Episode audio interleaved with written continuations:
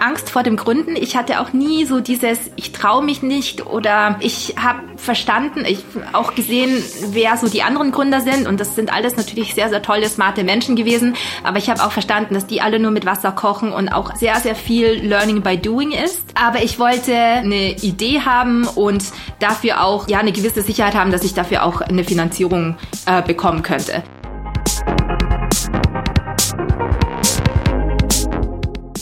Willkommen beim Female February. Mein Name ist Fabian und ich freue mich, euch einen Monat lang voller inspirierender Stories von Gründerinnen und Unternehmerinnen aus Deutschland zu liefern. Der Female February wird präsentiert von Canva, deinem Design-Tool für alles rund um Content und Präsentationen, alleine oder im Team. Viel Spaß bei diesem Interview.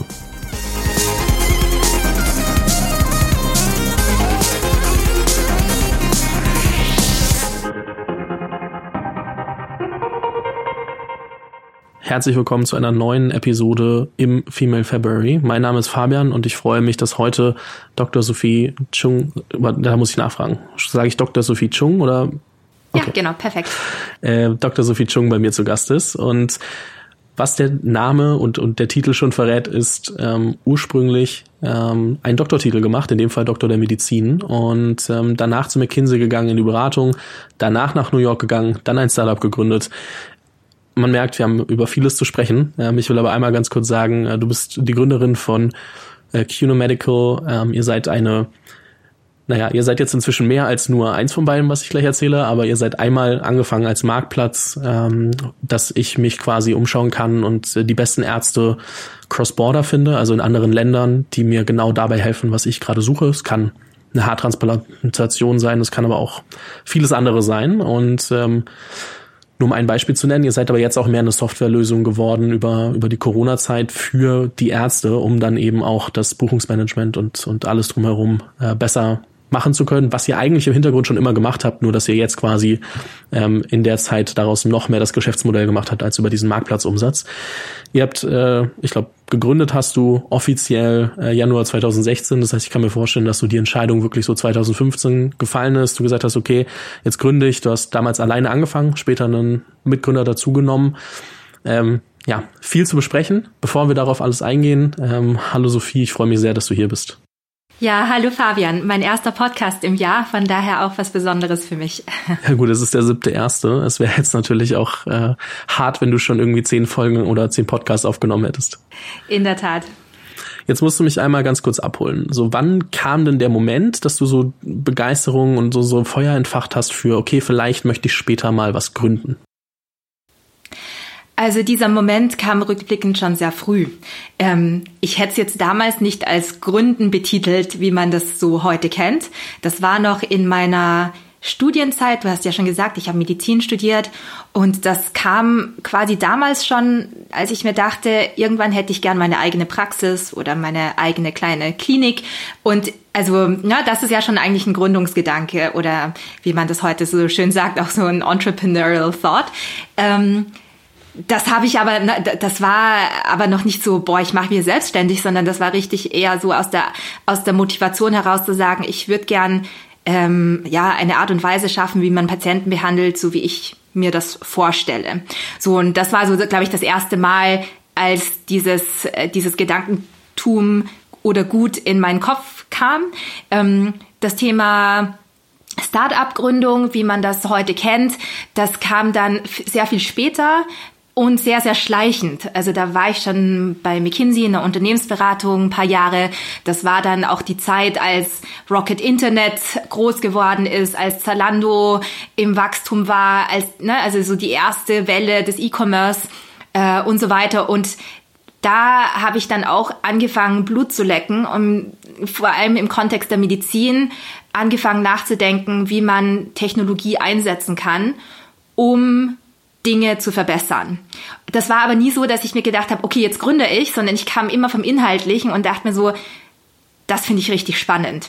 Und über die Zeit bin ich dann zu dem Punkt gekommen zu sagen, ich kann mir es vorstellen. Ich kann mir vorstellen, auch selbst etwas auf die Beine zu stellen. Und die Entscheidung schlussendlich, ähm, du hast schon gesagt, so Anfang 2016 habe ich dann gegründet. Äh, die, die feste Entscheidung kam dann so im Quartal 4 von 2015, also sehr spät sozusagen oder kurz bevor ich dann den Schritt tatsächlich gemacht habe.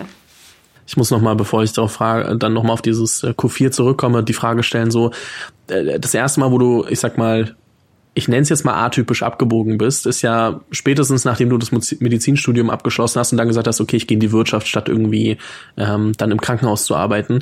Wie kam es denn dazu? Also was hat dich mehr daran gereizt, ähm, zu McKinsey zu gehen, in die Beratung, was ja jetzt nicht so nahe liegt auf den ersten ähm, Blick, als dann doch irgendwie ähm, ja, medizinisch ähm, ausübend zu arbeiten? Also für mich war das damals gar keine Entweder-oder-Entscheidung. Also für mich war das gar nicht, okay, ich hänge jetzt meinen weißen Kittel an die Wand und komme nie wieder zurück und gehe jetzt und verlasse die Medizin für immer und gehe zu McKinsey und, ähm, ne, und alles andere ist dann in der Wirtschaft. Ganz im Gegenteil, für mich war das eher als Ausflug gedacht in die Wirtschaft. Ich wollte immer Ärztin werden. Das war auch immer mein Masterplan. Äh, mein Plan war es, irgendwann zu Ärzte ohne Grenzen zu gehen und wirklich so in die tiefsten Kriegsgebiete. Und ähm, für mich war, also ich hatte ein Praktikum bei McKinsey gemacht in meiner Studienzeit. Das fand ich unheimlich spannend. Ich hatte dann ein Angebot bekommen für den Festeinstieg und für mich war das so ein bezahlter MBA quasi, wo ich mir gedacht habe, cool, das ist spannend. Ich arbeite an wirklich tollen Projekten mit unheimlich smarten, inspirierenden Personen um mich rum und bekomme bezahlt auch noch dazu.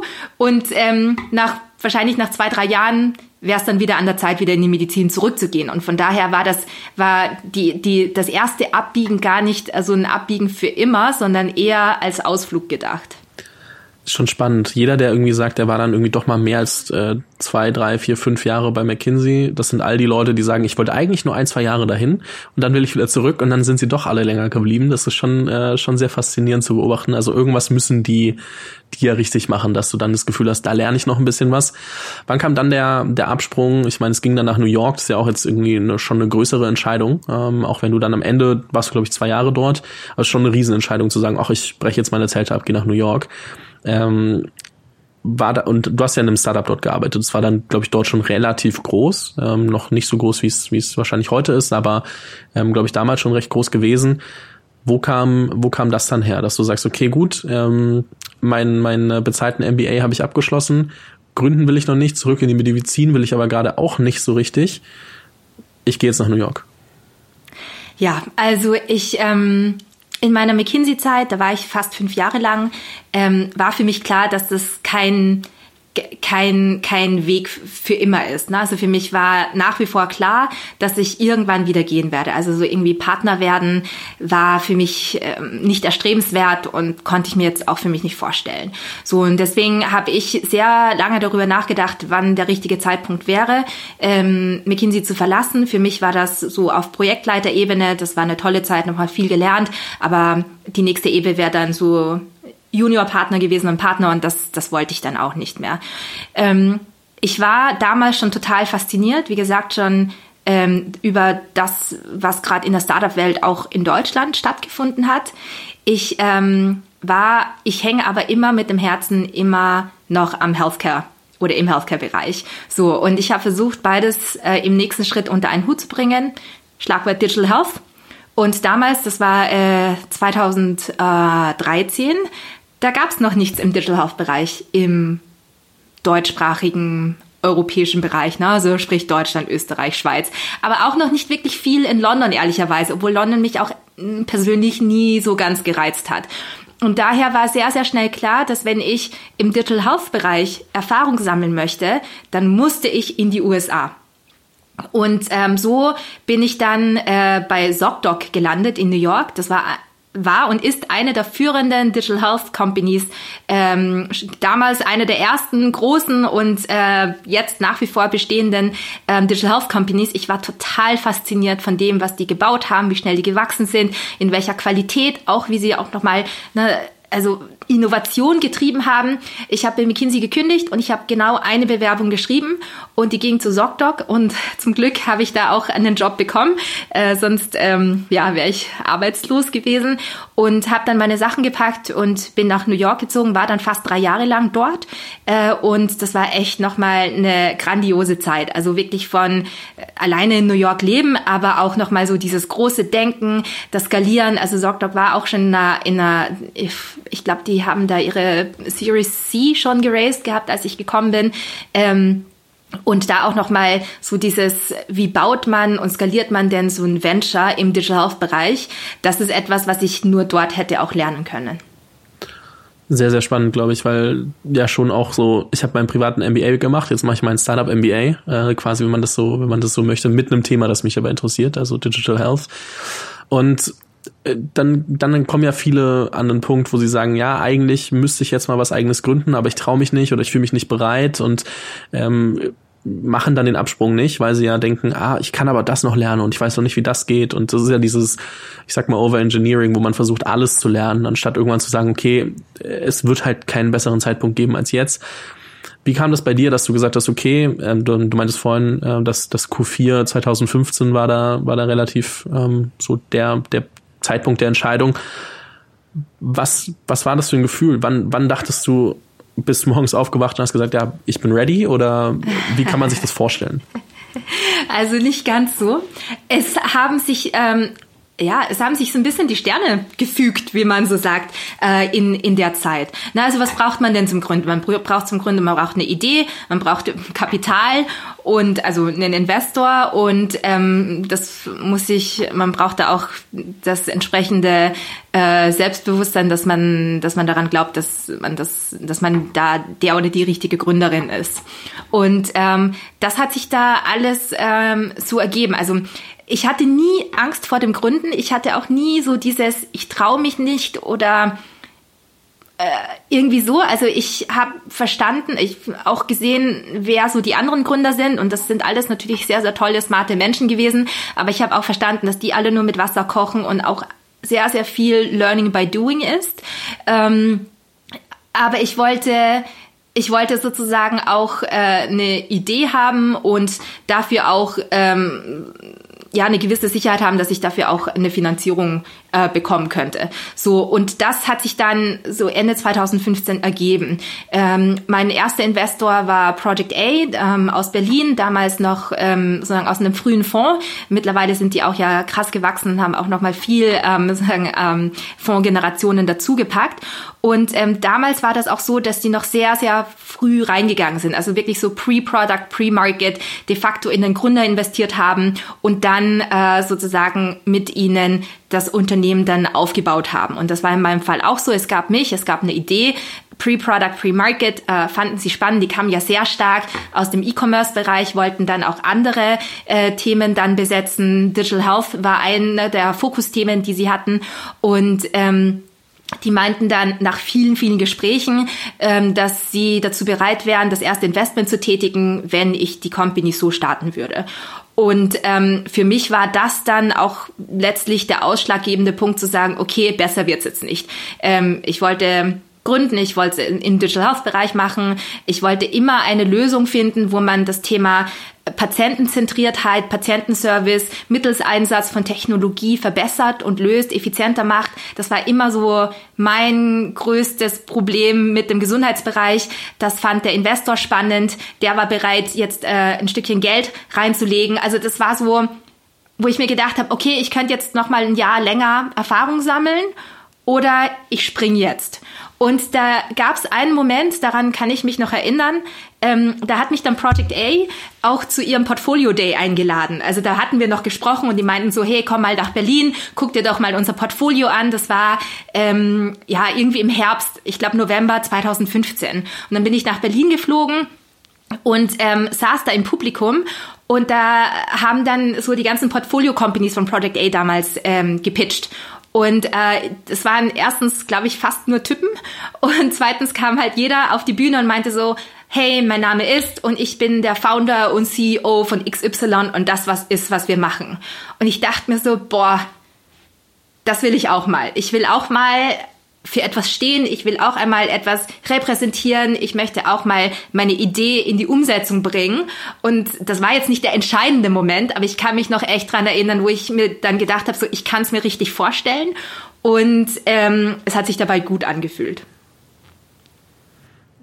Ich glaube, das ist auch was, was man dann in dem Moment einfach realisieren muss. Ne? Also es ist schon, ähm, glaube ich auch, da muss man, also da, da trifft ja wahrscheinlich Möglichkeit, aber auch auf dieses mental ready sein, irgendwie den Sprung auch zu machen. Also so dieses, wenn du halt mental noch voll in dem anderen Startup gesteckt hättest und gesagt hast, ah, ich weiß noch nicht, dann wäre das dir wahrscheinlich nie wie so eine Riesenoption vorgekommen. So, und das ist wahrscheinlich auch so dieses, ähm, dann den Blick dafür haben und zu sagen, okay, eigentlich passt es jetzt und das richtig in Perspektive setzen zu können ähm, muss man sich einfach auch mal ein bisschen Zeit nehmen, sich solche, solche Optionen anzuschauen. Gerade natürlich unter dem Hintergrund, dass du schon wusstest, du willst irgendwann was gründen ähm, und das ja da sich dann immer weiter verstärkt hatte. Aber ich glaube, so das ist das, was manchmal fehlt, dass man einfach über so Optionen oder, oder Chancen einfach hinwegschaut und ähm, sich dann im Nachgang denkt, oh verdammt, das war eigentlich eine. Ja, total, ganz, ganz wichtig. Man muss sich im ersten Schritt mental auf sowas einlassen. Und das sehe ich auch in meinem Umfeld ganz viel, dass die Leute, bevor sie sich wirklich mental auf eine neue Idee einlassen, egal ob das jetzt Gründen ist, ein neuer Job oder eine neue Lebenssituation, was auch immer, direkt schon mal aufgeben oder abwinken. Und dann sieht das, also dann kann man sich das auch nicht vorstellen, dann sieht das auch immer nie so gut aus wie das, was man gerade hat.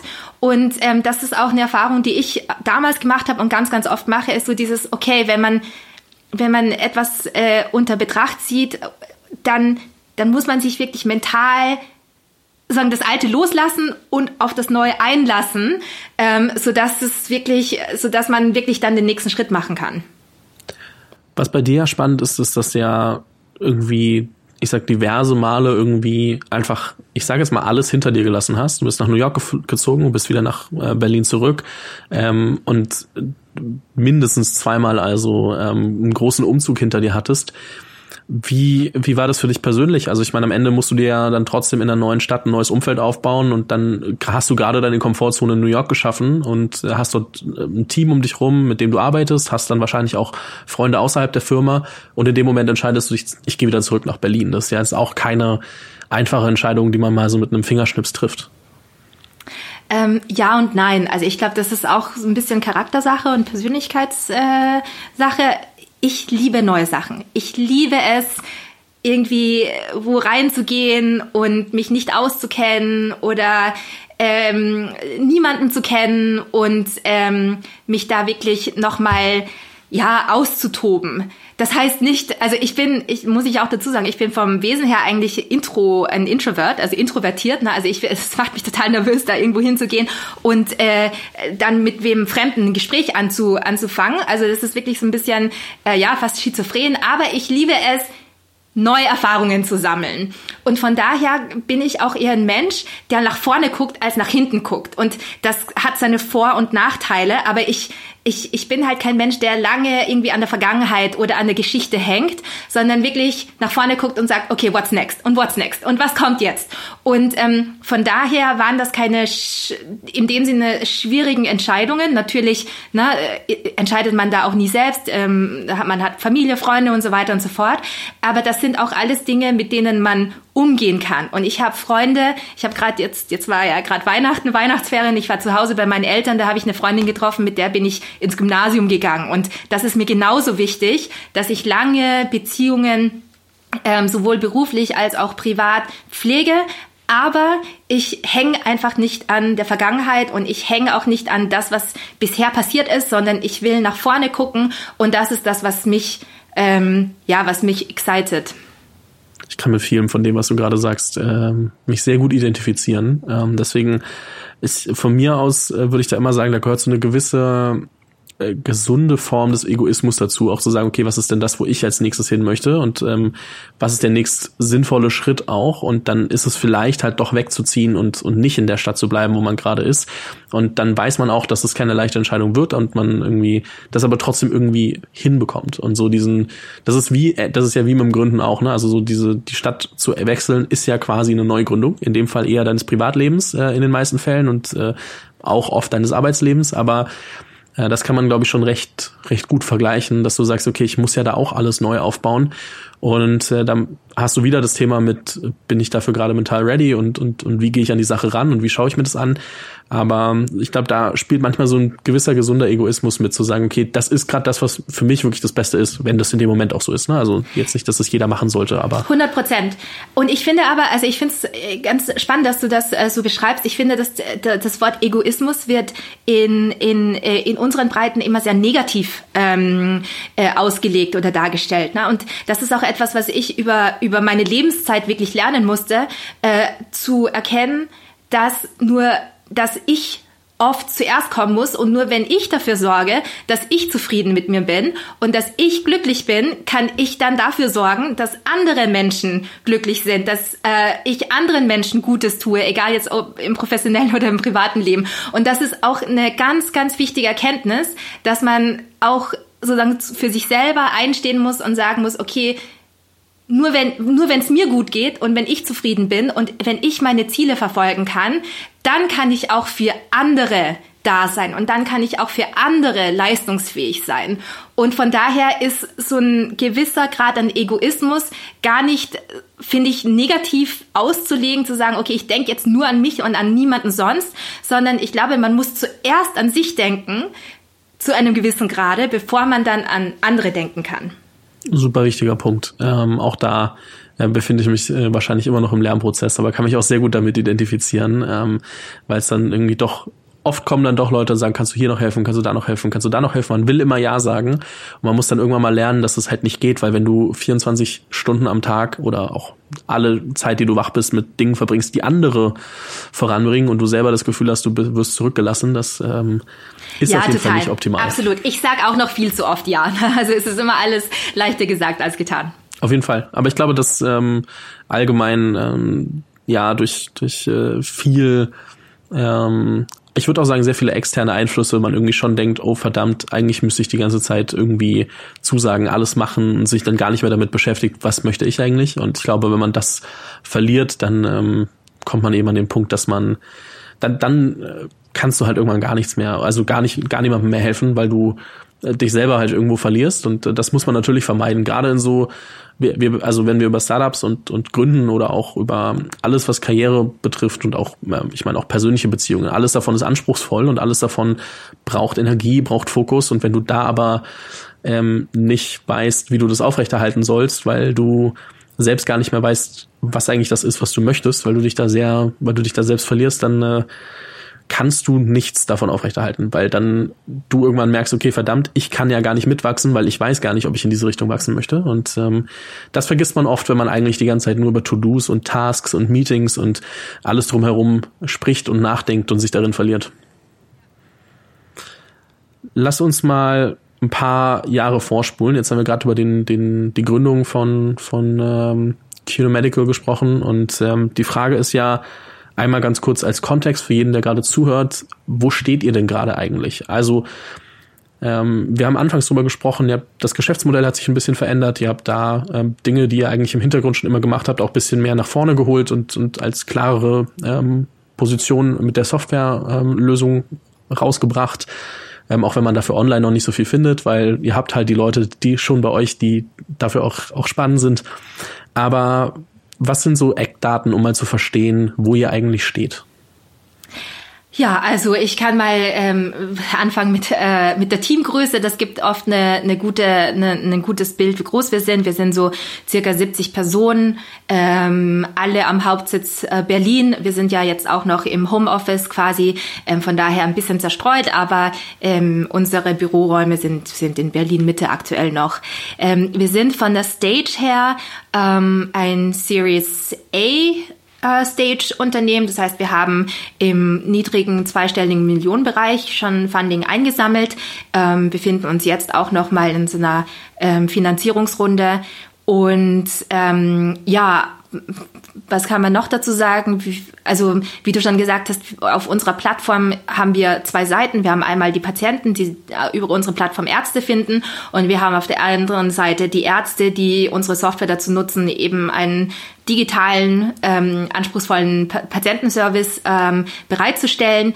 Ähm, wir kriegen so ungefähr ja, 10.000 Patientenanfragen pro Monat. Das ist schon eine ordentliche Summe und ähm, von daher ja, also wir sind auch noch stark im Wachstum, weit nicht da, wo wir sein wollen. Also da ist wirklich noch viel, viel Luft nach oben, haben aber auch schon einige, ja, Challenges hinter uns äh, gelassen und sehen da sehr positiv in die Zukunft.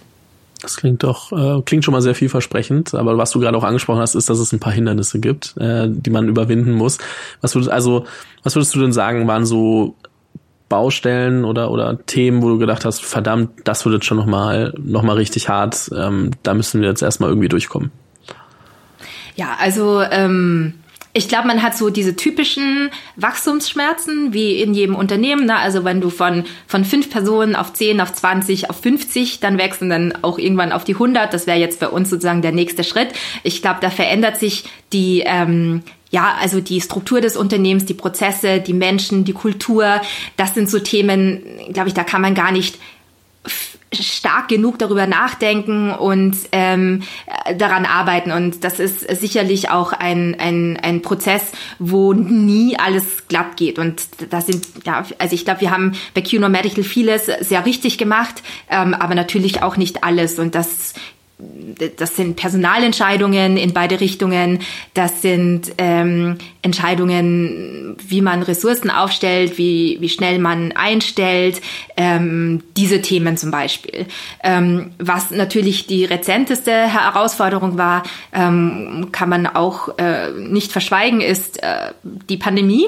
Und da waren wir äh, zweierlei betroffen, weil wir einerseits im stark im Gesundheitswesen verankert sind und ähm, das Gesundheitswesen einfach am stärksten betroffen war von der Pandemie.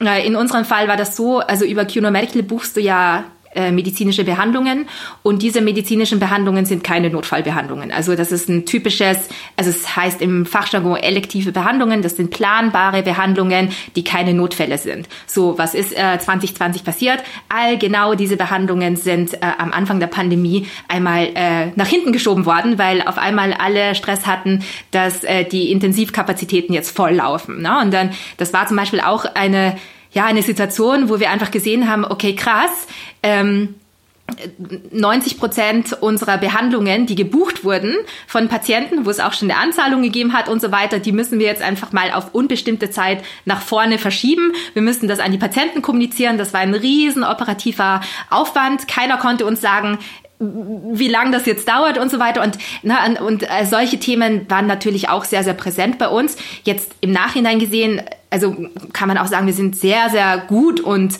äh, durch, durch die Pandemie gekommen. Ich will das jetzt auch gar nicht schönreden. Wir wären sicher noch stärker gewachsen, als äh, wenn es äh, die Pandemie nicht gegeben hätte. Aber wir sind auch über die letzten zwei Jahre sehr gut gewachsen und von daher ähm, gucken wir sehr positiv in die Zukunft. Aber das waren natürlich auch so Themen, wo sehr, sehr viel Unsicherheit dabei war. Und beim Gründen hat man ja schon einen, ein, ein gewisses Level an Unsicherheit, weil du ja was Neues baust und sozusagen einen Schritt nach dem anderen machst.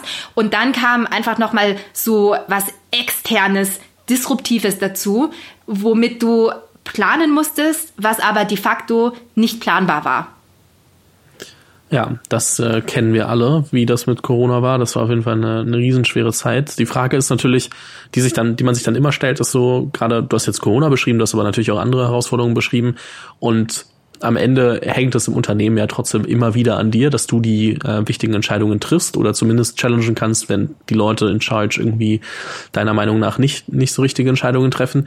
Wie schaffst du es bei all dem Trubel irgendwie persönlich immer am Ball zu bleiben und dann auch zu sagen, okay, also mit der Firma mitzuwachsen, weil das ist ja deine Haus, äh, eine deiner Hauptherausforderungen als Gründerin.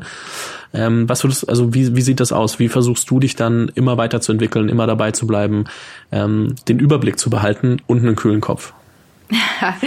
ich glaube, also das ist natürlich auch ein Lernprozess und ähm, ich bin da sicherlich, äh, ja, ne, lerne auch täglich, monatlich dazu, äh, was es dazu äh, benötigt. Ich habe die Schwierigkeit oder meine größte Challenge ist sozusagen diese Balance zwischen operativer operativen Involvement und ähm, sozusagen mir den Freiraum schaffen, ja, ähm, die nächsten fünf, fünf Schritte nachzudenken und die Vision aufrechtzuerhalten und auch groß zu denken und dann den Plan und die Architektur dafür zu bauen.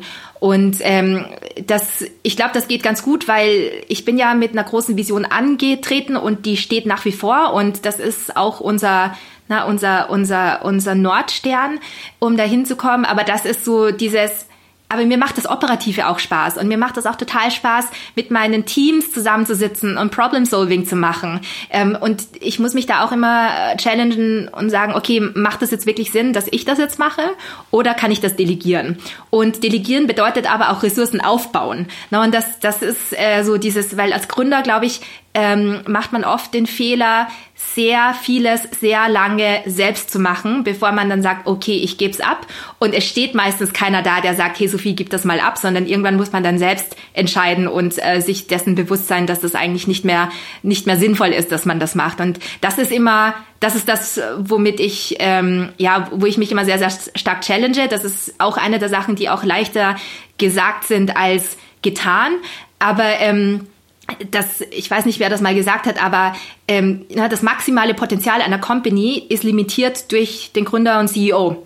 Und das ist auch etwas, was dessen ich mir sehr, sehr bewusst bin. Das heißt, meine Limitierungen übersetzen sich in die Limitierungen meiner Company und was ich damit erreichen kann. Und deswegen ist es mir wichtig, dass ich mich so wenig wie möglich limitiere, weil das einfach einen Effekt hat auf die 70 Mitarbeiter, die ich habe und zig zukünftige Mitarbeiter und das Produkt und auch äh, den Wert, das, äh, den Equity Value, den wir darüber schaffen. Und ähm, das ist natürlich ein Thema, ja, das sehr, sehr präsent ist. Und da helfen auch ja, mir hilft sehr stark links und rechts zu gucken und so gucken, wie machen das andere Gründer, wie machen das andere Gründer, die auch schon zwei, drei Schritte vor mir sind, ähm, um dann auch zu reflektieren, was ich davon für mich mitnehme. Ja, ich glaube, das ist super wichtig, sich da den Austausch zu suchen mit Leuten, die es schon mal durchlebt haben, weil sonst, also wir kennen das ja alle. Also wir haben ja alle schon Herausforderungen gehabt, wo wir gesagt haben, oh Gott, wie soll ich die lösen? Und dann hat man sich mal mit jemandem unterhalten, der das mal gemacht hat und du merkst, oh, es geht. Also es ist nicht einfach. Also es wird jetzt kein Kinderspiel, aber es, es geht. Und ähm, das muss man sich immer wieder vor Augen halten, wenn man sich gerade in diesem in der Gründungsphase oder auch allgemein während der Gründung, ähm, also während all der ganzen unternehmerischen Laufbahn, Startup-Laufbahn danach ähm, damit beschäftigt, weil das hast du ja immer wieder. Und äh, da darf man es wirklich nicht vergessen, dass man eigentlich immer was dazulernen kann und es immer jemanden gibt, der es im Normalfall schon gelöst hat. Auch wenn man glaubt, es ist unfassbar einzigartig und das Problem gibt es auf gar keinen Fall, findet man im Normalfall, wenn man rumfragt, jemanden, ähm, wo man es nie geglaubt hätte, der einem da weiterhelfen kann oder zumindest aus einer bisschen anderen Perspektive trotzdem äh, den Input liefern kann, der dann noch mal Klick macht und du sagst, ja. ah, warte mal, spannend. Genau.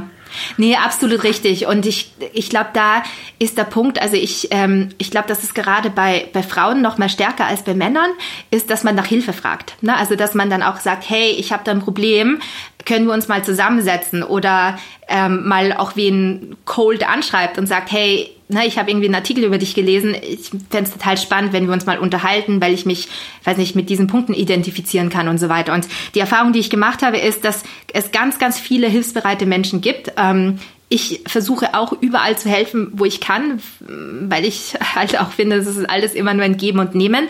Ich glaube, die, die Challenge hier ist, dass man selbst ähm, sozusagen sich selbst überkommt und sagt, also seine, seine über, sich da überwindet und nach Rat und Hilfe fragt. Und gerade außerhalb des persönlichen Freundeskreises auch mal irgendwie wen fragt. Also wenn ich dich zum Beispiel jetzt fragen würde, äh, also das ist halt etwas, glaube ich, was man durchaus noch mehr machen kann. Und ich glaube, das sind gerade ähm, bei, bei den Frauen ist man dann noch mal zögerlicher, ähm, da nach Hilfe zu fragen. Und das ist auch etwas, was woran ich nach wie vor sehr stark arbeite.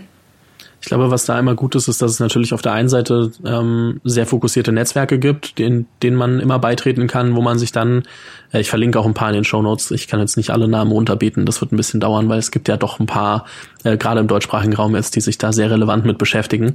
Und äh, gerade im Rahmen des äh, Female February ist das natürlich passend, die dann auch zu nennen. Und ähm, wo du dann halt natürlich einmal auch Leute hast, die sich regelmäßig mit den Themen beschäftigen oder die auch über den Tellerrand hinausschauen und dir sagen, hey, guck mal, sprich doch vielleicht mit der Person, sprich doch vielleicht mit der Person. Und dann gibt's natürlich immer so dieses, und das kann ich aus Erfahrung sagen, das hast du schon aus Erfahrung gesagt, dass wenn man dann mal fragt, man auch merkt, okay, hätte ich nie geglaubt, dass die Person antwortet, hätte ich nie geglaubt, dass sich jemand eine Stunde Zeit nimmt, um jetzt mit mir über mein Problem zu reden, obwohl ich die Person nicht kenne. Aber gerade wenn wir über die Startup-Welt sprechen, sind wir ja schon in einer sehr hilfsbereiten Umgebung, in einem sehr hilfsbereiten Ökosystem und dessen darf man sich auch immer mal wieder bedienen, weil jeder kennt diese Probleme, jeder weiß, dass oft, also ich würde mal sagen, 99 Prozent mindestens ähm, hatten selbst Probleme, wo sie andere um Hilfe gefragt haben. Und ähm, es gibt dann immer noch so den 1%, der sagt Selfmade und das möchte ich denen jetzt auch nicht wegnehmen und äh, das ist auch fein. Aber ähm, die meisten wissen einfach, wie es ist, dass du halt dann vorankommst, wenn du mit anderen Leuten über die Probleme sprichst. Und ähm, es ist gar nicht so unüblich oder es kommt gar nicht komisch rüber, wenn du jemandem schreibst, hey, ich weiß, du hattest das Thema auch, habe ich irgendwo gelesen, hat mir irgendwer erzählt, ähm, könntest du mir da vielleicht mal ein bisschen Input liefern? man kriegt häufiger eine Antwort, als man denkt. Und wenn das nur über LinkedIn ist, zum Beispiel, das funktioniert schon erstaunlich gut. Bei manchen ist natürlich der Account geflutet, dann muss man vielleicht äh, doch gucken, ob man an die E-Mail rankommt oder ein anderes Profil wählen. Aber es funktioniert erstaunlich oft. Ja, absolut. Und ähm, also ich, ich mache das mittlerweile, ich äh, hoffe, ich äh, plaudere jetzt kein Geheimnis, also ich mache das mittlerweile auch, auch über Instagram, äh, weil ich auch den Eindruck habe, dass LinkedIn sehr geflutet ist. Das ist in meinem Fall auch so. Also wenn man mich über LinkedIn anschreibt, dann äh, kann es auch sein, dass mal länger, also ich schreibe meistens zurück, wenn es äh, gerade keine Sales-Message ist, ähm, aber es, es, dauert wahrscheinlich ein bisschen länger, weil man sich da ein bisschen durchgraben muss. Ähm, und bei so wichtigen Sachen, äh, wo ich mir halt denke, so ich, ich würde echt gern mal mit dieser Person sprechen, dann schreibe ich die manchmal auch über so Instagram oder so an. Das mache ich aber sehr, sehr ausgewählt und da muss ich sagen, da kommt das, da, da kommt meistens auch was, also wirklich sehr schnell etwas zurück. Und ähm, und ich, also ich brauche mittlerweile noch immer sehr, sehr lange, bis ich so eine Message abgeschickt habe.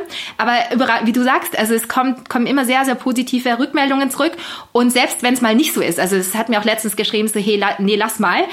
Und das ist auch okay. Ja, also das ist auch total okay, dass eine Person sagt, hey, ich habe jetzt gerade keine Zeit oder ich glaube nicht, dass das jetzt gerade das richtige Thema ist. Und ich glaube, das ist so so eine Hemmschwelle, die man sich selbst halt auferlegt. Aber wenn es dann auch mal passiert, dann dann ist es auch total okay. Ja, also ich glaube, da darf man auch recht schnell diese Angst vor Ablehnung irgendwie auch, auch sein lassen und fallen lassen und das auch nicht persönlich nehmen, sondern oft sind die Leute einfach super eingespannt und ähm, das, das äh, gehört dann auch dazu. Du, eine wichtige Frage noch, ähm, bevor ich so zu abschließenden Fragen komme, aber bei dir gibt's ja auch Familie. So, und jetzt hört man äh, Startup und viel drum und dran und ähm, eine Frage, die man sich ja trotzdem immer stellt, wie kriege ich das denn mit meinem Privatleben eigentlich äh, gestemmt? Wie also ich weiß nicht, wie du es machst, plan so deine Woche dementsprechend, sagst, ey, ab da bin ich einfach für nichts mehr zu haben oder wie gehst du ran, dass du da Zeit für alles findest? Ja, ich ähm, habe eine Tochter, die ist eineinhalb Jahre alt. Ähm, von daher, ich bin noch so Anfänger Parent und versuche gerade ähm, auch noch herauszufinden, wie das so für mich läuft. Ne? Also ich, wir grooven uns immer mehr und mehr ein, aber ich glaube nicht, dass ich jetzt irgendwie alles schon perfekt aufgestellt habe. Ich glaube, was hier ganz wichtig ist, das, was wir auch am Anfang schon gesagt haben, ist, dass zu erkennen und sich das auch als fast als Mantra vorzusagen, dass also ich, dass mein Kind nur glücklich sein wird, wenn es auch eine glückliche Mutter hat. Und ähm, und, und ich weiß einfach, dass beruflicher, professioneller Erfolg, Erfolg von QNO Medical, das ist ja quasi mein erstes Baby, unheimlich wichtig mir ist. Ne? Und von daher war das für mich immer klar, dass das immer parallel bestehen können muss, weil es mich sonst unglücklich machen würde und dann würde es auch mein Kind unglücklich machen. Und ähm, das ist etwas, glaube ich, wo man sich dafür, also was man durchaus laut aussprechen darf und soll und ähm, sich auch nicht dafür rechtfertigen muss und ähm, auch nicht dafür, ich weiß nicht, irgendwie schämen muss oder so. Aber ich habe oft so dieses, na, das kennt man ja so als als als berufstätige Mutter, egal wie man es macht, es gibt immer irgendwie einen Kritikpunkt und davon muss man sich halt komplett ablösen. Ich glaube, das ist einmal ganz, ganz wichtig, sozusagen für, für, die, für das mentale Wellbeing, dass man sich ähm, davon ablöst. Zweitens muss man sich das natürlich sehr, sehr gut organisieren. Und da muss ich auch sagen, dass ich in einer sehr, sehr privilegierten Situation bin, wo ähm, ich äh, einen Partner habe, der super supportive ist, wo ich mir eine Kinderbetreuung leisten kann, ähm, die mir einiges abnimmt. Äh, mein Kind geht in die Kita, wir haben Großeltern, die äh, uns dabei helfen. Aber in irgendeiner Form, also wir haben jetzt kein Au-pair oder so, das kenne ich auch. Also es gibt viele unterschiedliche Möglichkeiten, wie man sich das organisiert, aber man muss es sich wirklich organisieren und man darf nicht, also ich arbeite nach wie vor sehr, sehr viel und was wirklich tödlich wäre, ist, dass wenn ich gerade am Rechner sitze und für QNO Medical arbeite, mit einer Gehirnhälfte bei meinem Kind bin und mir denke, oh Mann, geht es dem gut, ähm, was macht es nur, sondern ich muss mir einfach so hundertprozentig sicher sein, dass mein Kind gerade eine liebevolle Betreuung hat und dass es dem gut geht und dass ich mich jetzt gerade 150 Prozent auf meine Arbeit für QNO Medical ähm, äh, äh, fokussieren kann. Und ich glaube, das ist nochmal ganz, ganz wichtig. Ähm, und, äh, und dann funktioniert's. Und natürlich gibt es so Sachen, ich, ich, ich, ich lege darauf großen Wert, dass ich, dass ich ähm, ne, mein Kind in der Früh fertig mache für die Kita. Ich lege großen Wert darauf, dass ich mein Kind ins Bett bringe jeden Tag.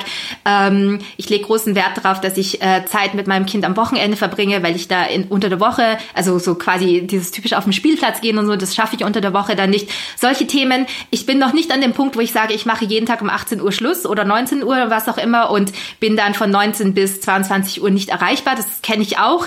Ähm, ich glaube, das ist mm, für mich noch nicht notwendig und das kriege ich auch so noch nicht gemanagt. Aber ich glaube, das ist auch eine sehr, sehr persönliche Sache, eine sehr, sehr persönliche Entscheidung. Und das ist auch nochmal so der dritte Punkt, den ich anbringen möchte. Es ist so, jeder muss es auf seine oder ihre eigene Art und Weise machen und es muss passen. Man muss nur erkennen, erstens, man muss selbst dabei glücklich sein oder halbwegs zufrieden.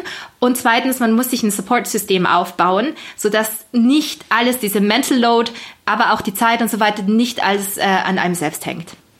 Ich glaube, da spielt eine Sache eben eine ganz große Rolle, dass es halt darum geht, dass man ein System baut, also das hast du auch schon gesagt, das für einen selbst passt. Und ähm, da ist dann relativ egal, was dir die Leute von gegenüber sagen, was dir deine Nachbarn sagen, was dir andere Freunde sagen. Natürlich kannst du dir an, also wenn du das Gefühl hast, deine Eltern haben alles richtig gemacht, dann fragst du natürlich deine Eltern, hey, wie habt ihr das denn gemacht? Und dann fragst du auch da um Rat und, und schaust, dass du dir Hilfe holst. Aber wenn du das Gefühl hast, hey, die sind so weit weg, die haben eh keine Ahnung von dem, was ich hier machen möchte, die können das nicht einschätzen, dann das auch nicht ernst zu nehmen. Das trifft auf das Thema sehr gut zu, also aufs Thema Familie und und äh, aber auch natürlich im im absoluten Alltag. Ne? Also ich glaube, sich allgemein ähm, so ein bisschen davon frei zu machen, was andere davon halten, wie ich meinen Alltag gestalte und sich selbst dann auch nicht zu vergleichen und zu sagen, oh, die fahren aber ein schöneres Auto, die wäre also so ganz plakative Vergleiche zu machen, aber auch anders. Äh, das dann irgendwie, äh, ich glaube, das ist so ein, so ein Schritt, den man gerade heute noch öfter mal betonen muss, wo, wo wir alle irgendwie dann doch sehr viel auf Social Media leben und die ganze Zeit in diese Vergleichbarkeit gezogen werden, die ganze Zeit denken, oh, ist es nicht genug, was ich mache? Und oh, aber mir fehlt das noch und der hat das. Und die hier hat das und ähm, ich glaube, da ist das natürlich super wichtig und wenn man sich da schafft, immer wieder dran zu erinnern, da ist keiner von uns perfekt so, das wird nicht immer funktionieren, aber ähm, darauf hinzuarbeiten, da immer ein bisschen, bisschen, ja, ähm, ich sag mal, sich nicht mehr so schnell irgendwie aus der Ruhe bringen ja. zu lassen, das hilft. Und das ist ganz, ganz wichtig, vor allem wenn man ein Kind hat. Also wenn man ein Kind hat, kann ich aus eigener Erfahrung sagen, haben alle eine Meinung dazu. Wann, wie lange schlafen muss, was es essen muss, äh, wie es gestillt werden muss, äh, wie viel Zeit man mit dem Kind verbringt. Ähm, also es gibt wirklich so zu allem eine Meinung. Es ist, es ist sehr, sehr judgmental, was da äh, draußen passiert. Und ich glaube, da ist es ganz, ganz wichtig, seinen eigenen Weg zu finden. Und ehrlicherweise für, für meine Mutter und meine Schwiegermutter arbeite ich gefühlt auch zu viel und, ge und verbringe gefühlt auch zu wenig Zeit mit meinem Kind, weil das in ihrer Zeit, die hatten einen ganz anderen Lebensentwurf, ne? Und das sind natürlich auch Sachen, die ich mir anhören muss, aber dann muss man auch sozusagen den Schritt gehen und sich davon frei machen und zu sagen, okay, das ist irgendwie eure Meinung, das ist nicht mein Lebensentwurf, das macht mich nicht glücklich. Ähm, und ich als Medizinerin lese auch echt viele Studien nochmal so zur kindes frühkindlichen äh, Entwicklung und ich weiß auch, dass es meinem Kind jetzt nicht schadet und ich achte auf diese Sachen und ich glaube, das ist ganz ganz wichtig, dass man sich so von von auch so von so diesen externen Faktoren dann frei macht und sich da nicht zu stark unter Druck setzen lässt. Das wären perfekte Schlussworte, hätte ich nicht noch eine Frage für dich.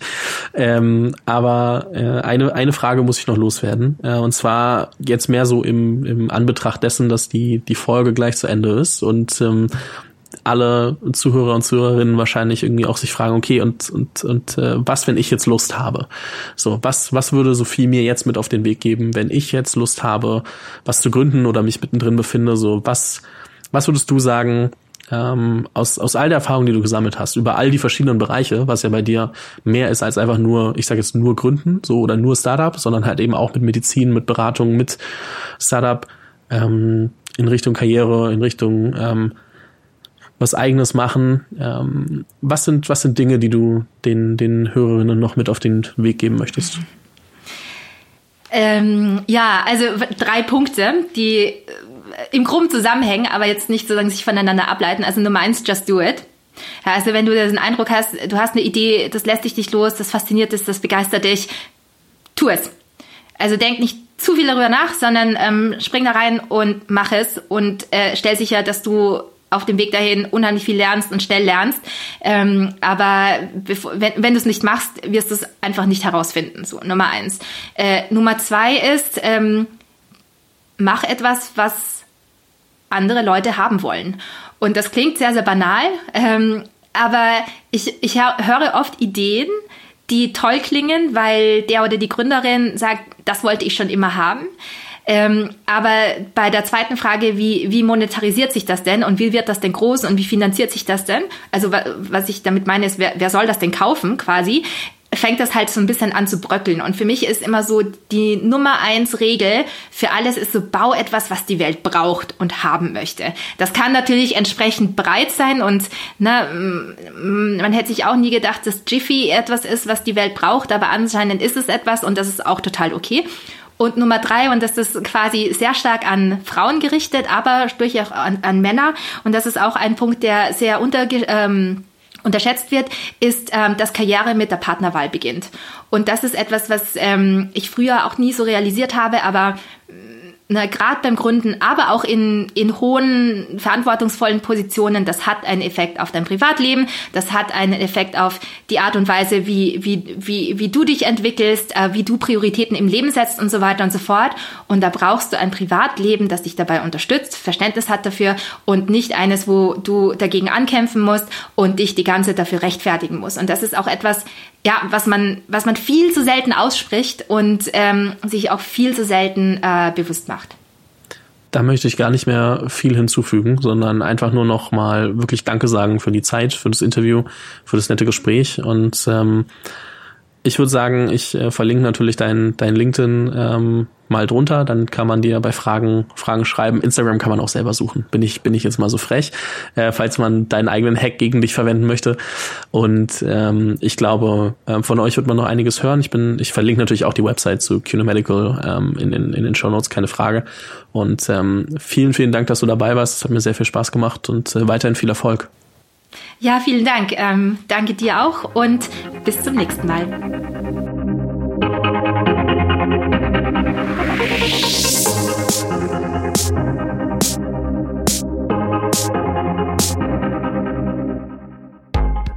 Vielen Dank fürs Zuhören bei dieser Folge des Female February.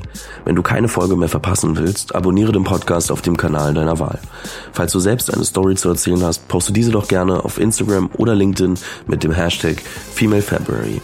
Diese Episode wurde präsentiert von Canva, deinem Designtool für alles rund um Content und Präsentation, alleine oder im Team.